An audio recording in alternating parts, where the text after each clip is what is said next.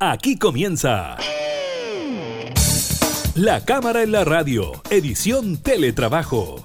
Una revisión de la agenda legislativa de las diputadas y diputados, con la conducción de la periodista Gabriela Núñez. Información, música y actualidad en La Cámara en la Radio, edición Teletrabajo, por Radio Cámara de Diputadas y Diputados de Chile.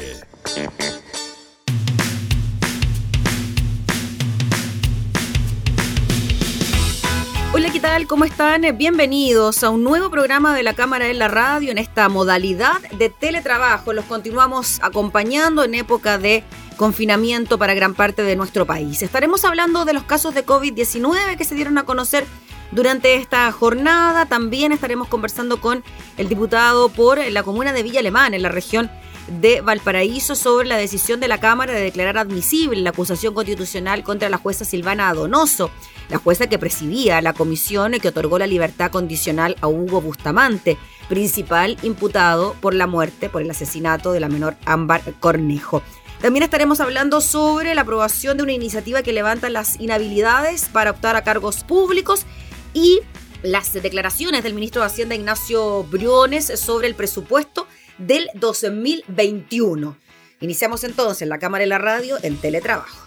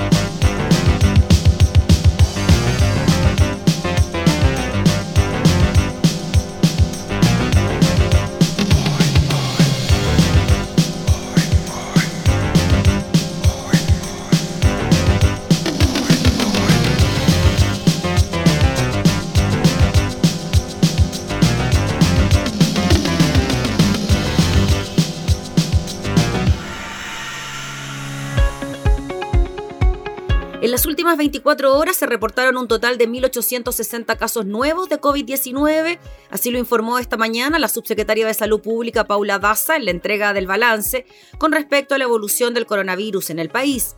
Del total de casos, indicó 1.304 corresponden a casos con síntomas, 509 asintomáticos y 47 no notificados. Con esto, el total de contagios en el país, que se han reportado desde el inicio de la pandemia, es de 430.535. De este número, 15.621 corresponden a casos activos y 403.064 son casos recuperados. Según informó el ministro París sobre el balance, la variación de casos disminuye en los últimos 7 y 14 días. Sin embargo, indicó, mantenemos la preocupación por regiones como Magallanes. En la región metropolitana tenemos una positividad de un 4%. Esta cifra no la habíamos tenido antes, agregó con respecto a la positividad de la última semana. Por otra parte, la subsecretaria Daza dio a conocer que según los datos del DEIS se reportaron 69 fallecidos inscritos. Con esto el total de decesos en el país asciende a 11.850 personas. Sobre los testeos, los laboratorios reportaron 34.082 exámenes PCR en las últimas 24 horas y con esto la positividad diaria alcanzó un 5,46%. En cuanto a los pacientes, informó que hay 918 hospitalizados en unidades de cuidados intensivos, de los cuales 675 se encuentran con ventilación mecánica y 120 se encuentran en estado crítico. En esa línea se indicó que hay 459 ventiladores disponibles en el país.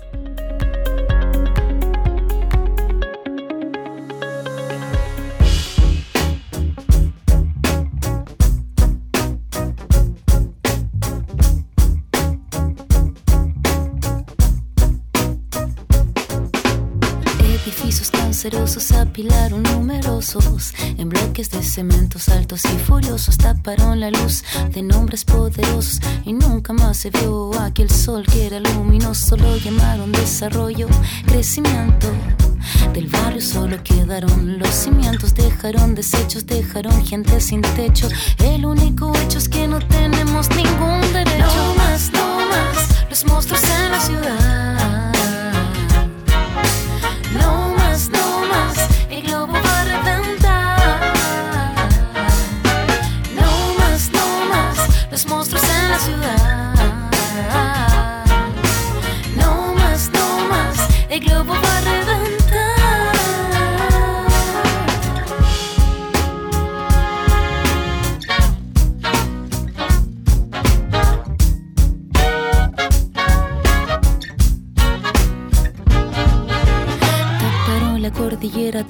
con costanera.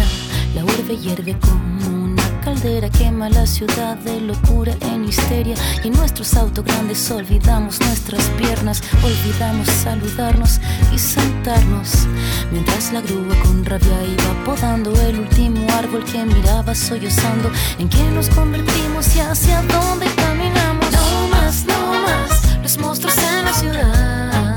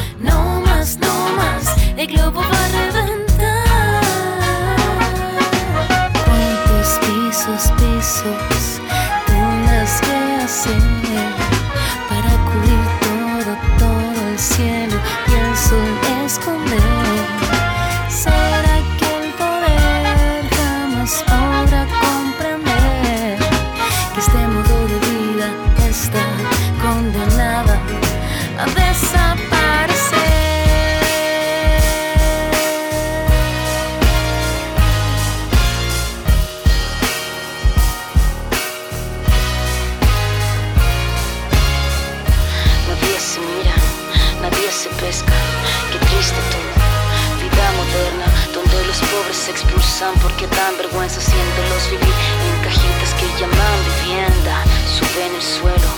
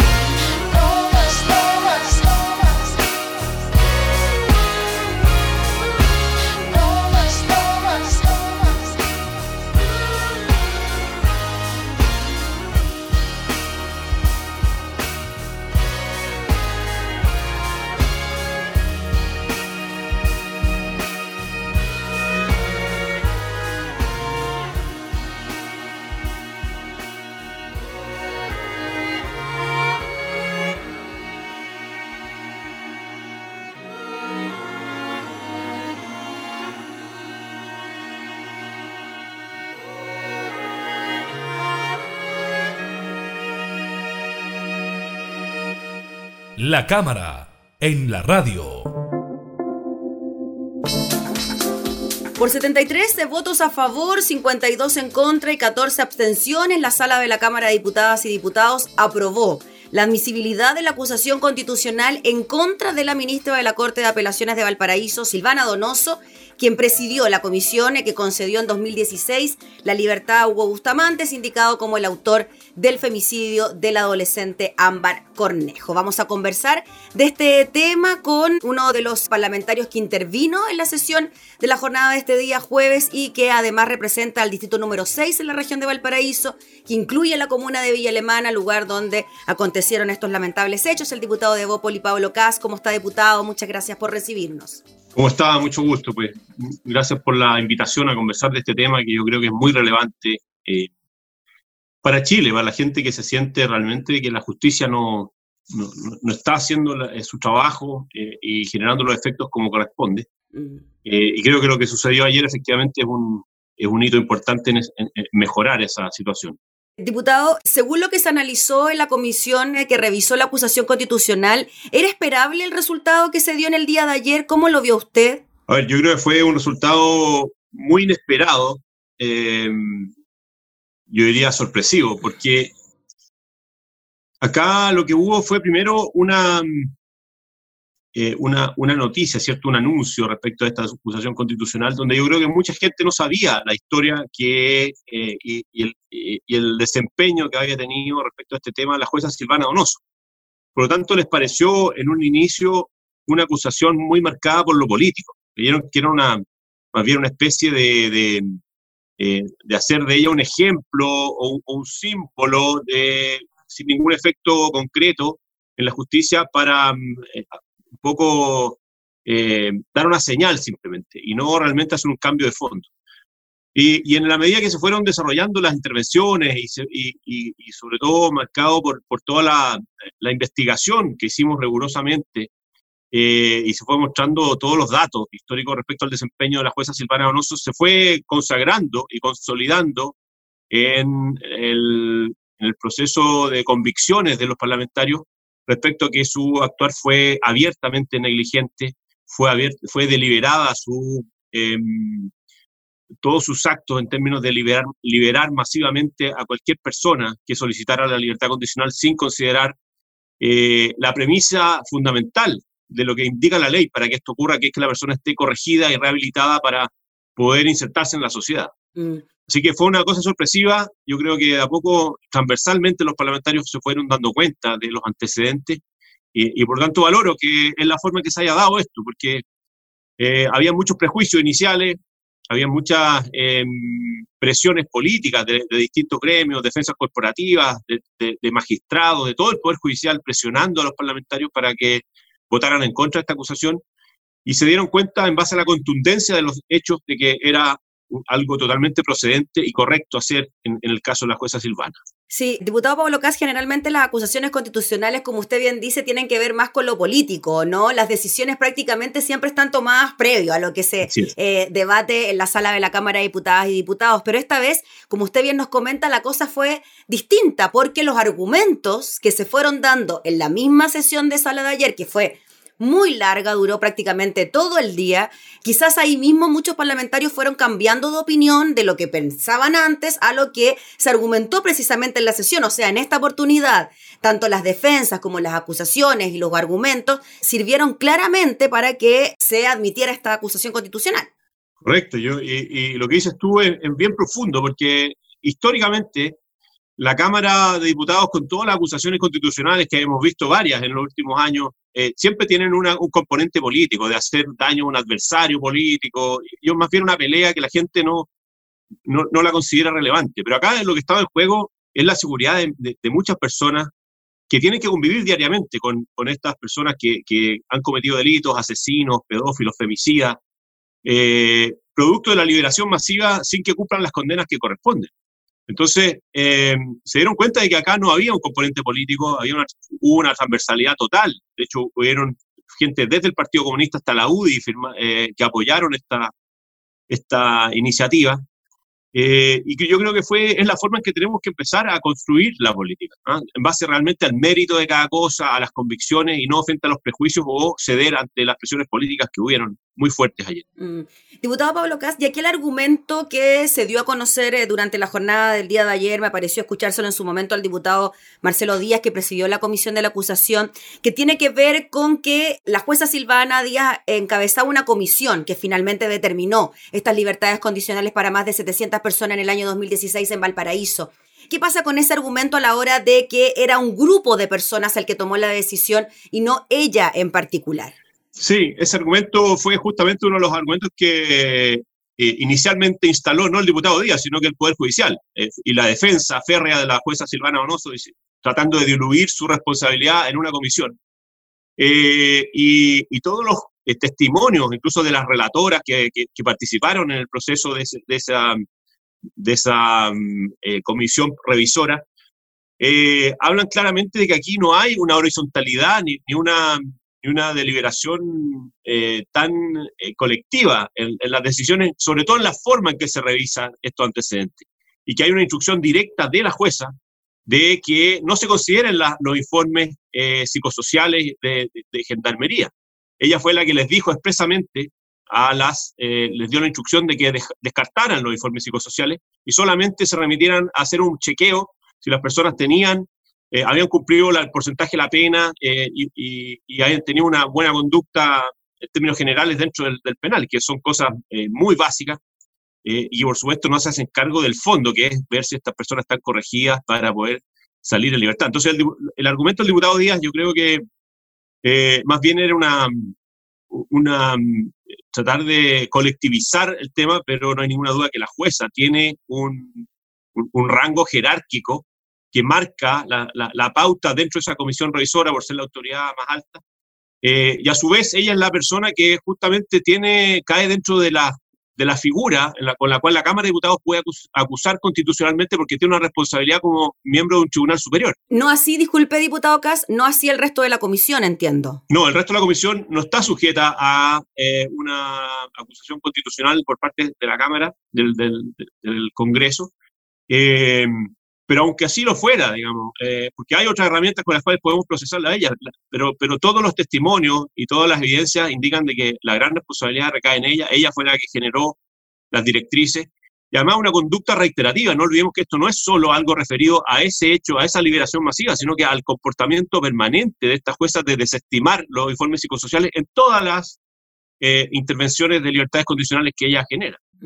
Diputado Pablo Caso, obviamente hubo reacciones por parte del eh, Poder Judicial. La vocera de la Corte Suprema, Gloria Ana Chevesich, lamentó la decisión de la Cámara de Diputadas y Diputados, afirmando que en el caso concreto de la magistrada no se configura la causal establecida en la Carta Fundamental, que es el notable abandono de deberes. Dijo que esperaba que el Senado desestime la admisibilidad de la acusación. ¿Qué pasa con eso, diputado? La incumbencia de poderes, la intromisión de poderes, como se ha hablado también, y esto de que no habría notable abandono de deberes. creo que eso, eh, la, la, definición o la, o la consolidación de... Em, la conformación de esta, de esta hipótesis del notable abandono de deberes le corresponde a la Cámara de Diputados, no a la jueza. ¿ah? Primera cosa, a la, a, la, ministra Ana Gloria Chevesich, lo único que puede, ella puede defender es que aquí, eh, en su opinión, hay una, una intromisión eh, de poderes entre el poder legislativo y el poder judicial.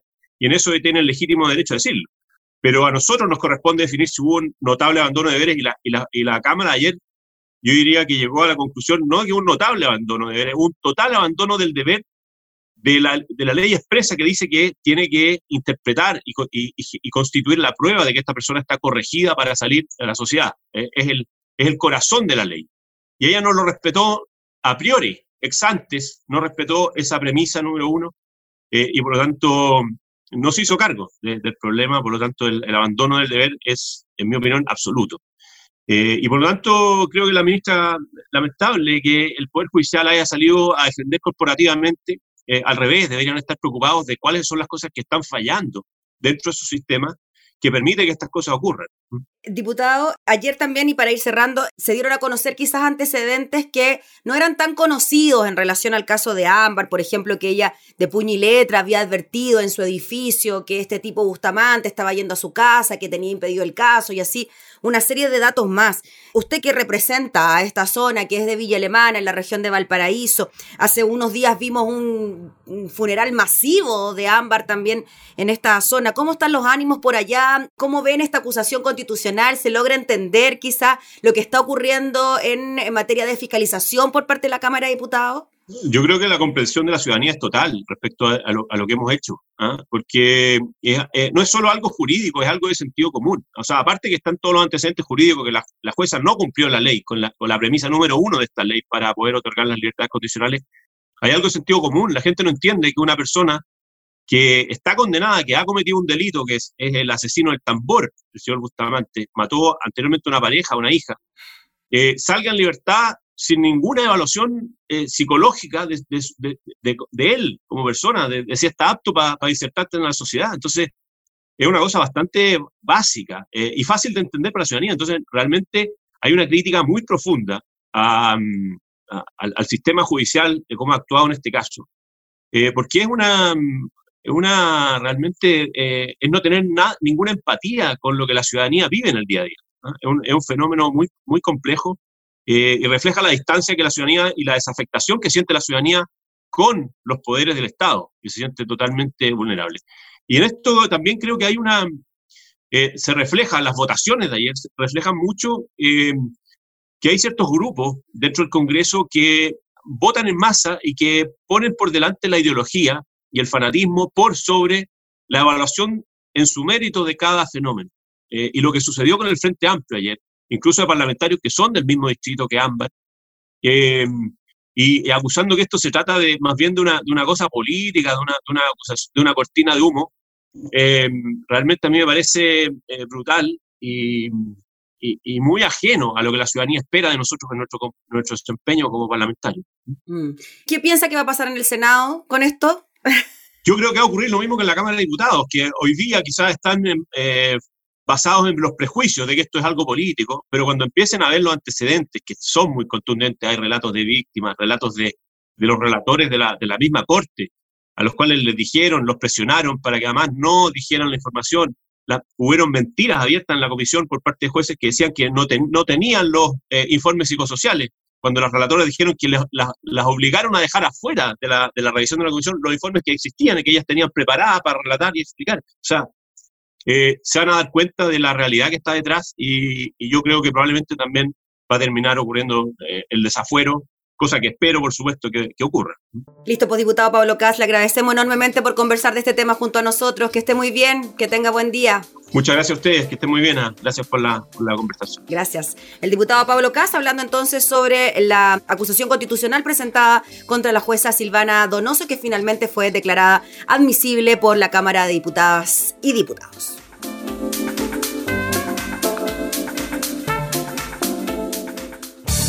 Estás escuchando La Cámara en la Radio, edición Teletrabajo, con la conducción de la periodista Gabriela Núñez.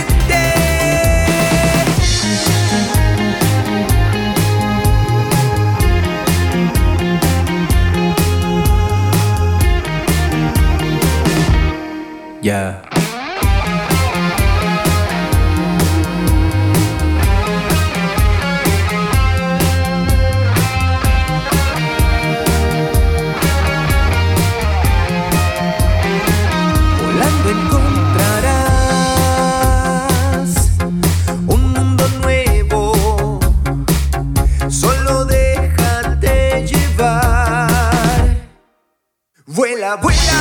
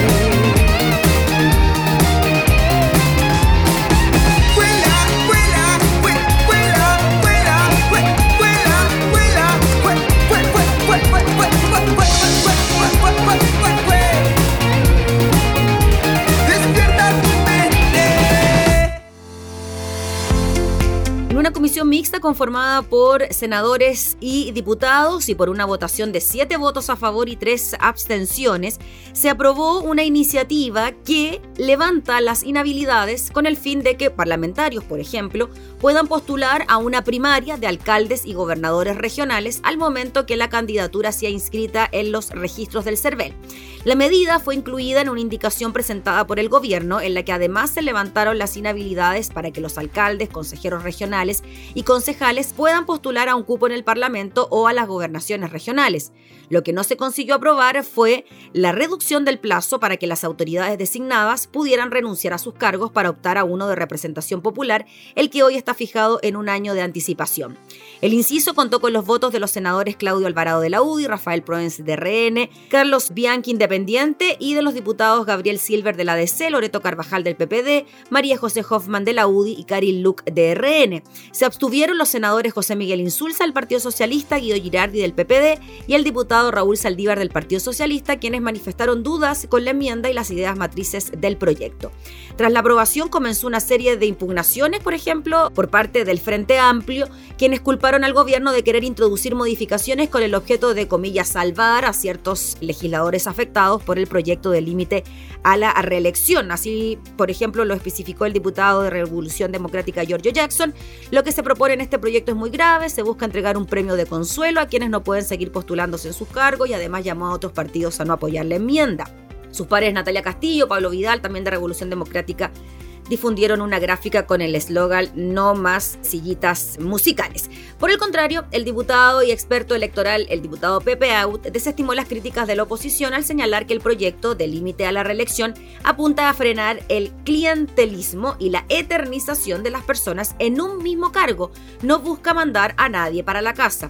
Y argumentó que el denominado, comillas, turismo laboral responde a quienes buscan optar por otros cargos sin tener que renunciar al que poseen, lo que no se cumple en el proyecto que se discute durante esta semana. Según el diputado Out, la idea central de la propuesta se basa en que exista mayor competencia en el sistema de elecciones, lo que incluso podría significar que un alcalde le quiera competir a un diputado en ejercicio, aumentando las posibilidades de renovación en los cargos. Algunos incluso en la oposición recordaron que el senador Guillé fue candidato presidencial y luego de perder retomó sus labores en el Senado. Luego de esta situación que se registró en la comisión eh, mixta que rechazó la idea de postergar la elección de gobernadores regionales desde abril, este también un tema que fue abordado. El eh, senador Alvarado y su par Jaime Quintana presentaron un proyecto de ley para concretar la postergación, es algo que ya sabía, lo conversamos eh, durante estas últimas semanas con parlamentarios, la posibilidad de que se aplace la elección de los gobernadores regionales. con la diputada Hernando estuvimos conversando esta semana de ese tema. Dentro de los argumentos están las pocas facultades con que contarían las futuras autoridades junto con las eventuales definiciones que se toman en el proceso de constituyente para el cargo de gobernador. La presentación de la moción se da 24 horas después de que un grupo de 19 senadores manifestara su rechazo a la postergación de los comicios. Estamos revisando la información del diario El Mercurio. Sin embargo, según cuentan en el Senado, varios parlamentarios podrían considerar aplazar las elecciones porque quizás en privado reconocen que los gobernadores no cuentan con las competencias efectivas. Otros, en cambio, indican que el no ceder en aplazar la fecha ha llevado al gobierno a avanzar de manera comprometida con la regionalización. Así que ahí están ciertas determinaciones políticas que tienen que ver con las próximas elecciones de alcaldes, legisladores, de gobernadores regionales. El gobierno está por la idea de aplazar las elecciones de los gobernadores regionales, no así, por supuesto, algunos parlamentarios que abogan por la regionalización.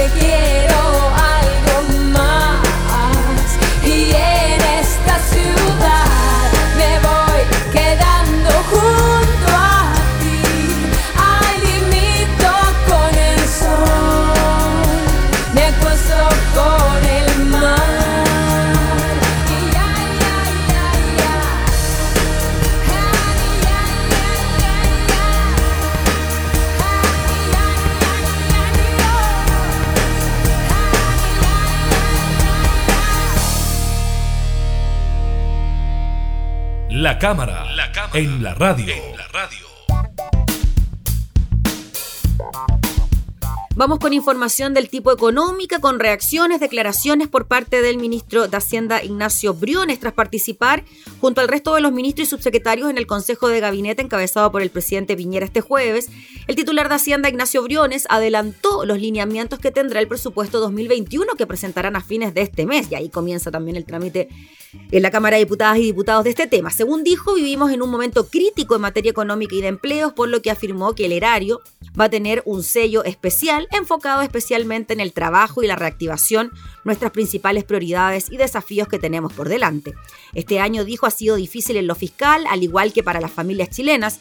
Los ingresos del fisco han caído fuertemente y nuestros gastos de manera extraordinaria por la pandemia han aumentado que es lo que corresponde. Lo concreto, dijo hoy día, de cada 100 pesos que está recibiendo el fisco, estamos gastando 150 y esos 50 son un déficit, un déficit que es histórico, que no observábamos hace décadas, en particular desde los años 70, dijo el ministro de Hacienda.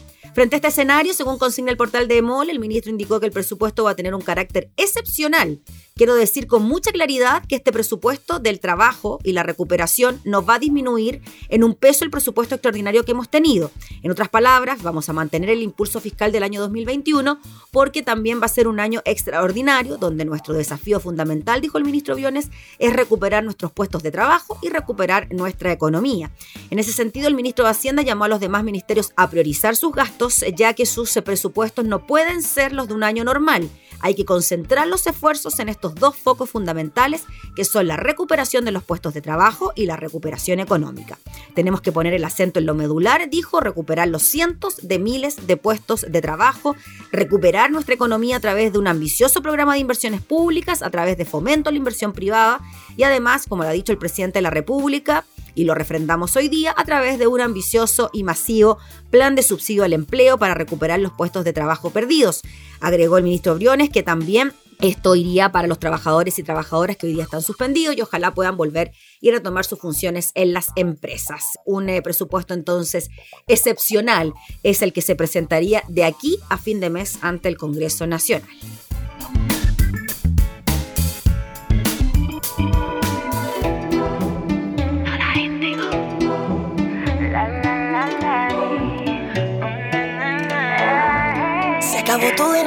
No soy emperadora, pero la corona es mía. Tengo el mando y tú no lo sabías. Yo ganando y tú te lo perdías. Ahora viene rogando, tengo bendiciones, por eso le estoy redando. El perdón que tú estás esperando, no es cura ni santo. Cuando tú venías, yo ya estaba llegando. Cuando la besaba, me estaba imaginando. No fue culpa mía. Solo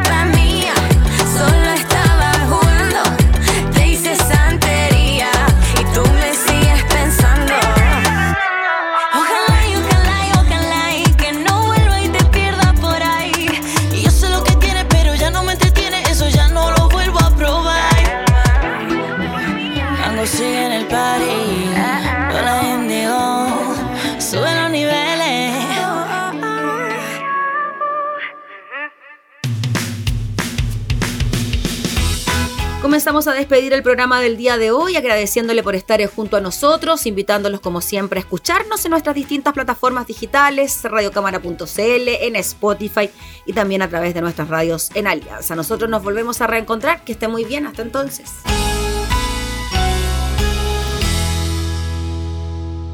Hemos presentado La Cámara en la Radio, edición Teletrabajo una revisión de la agenda legislativa de las diputadas y diputados, con la conducción de la periodista Gabriela Núñez. Información, música y actualidad en La Cámara en la Radio, edición Teletrabajo, en Radio Cámara de Diputadas y Diputados de Chile. Hoy más que nunca, acercando las leyes.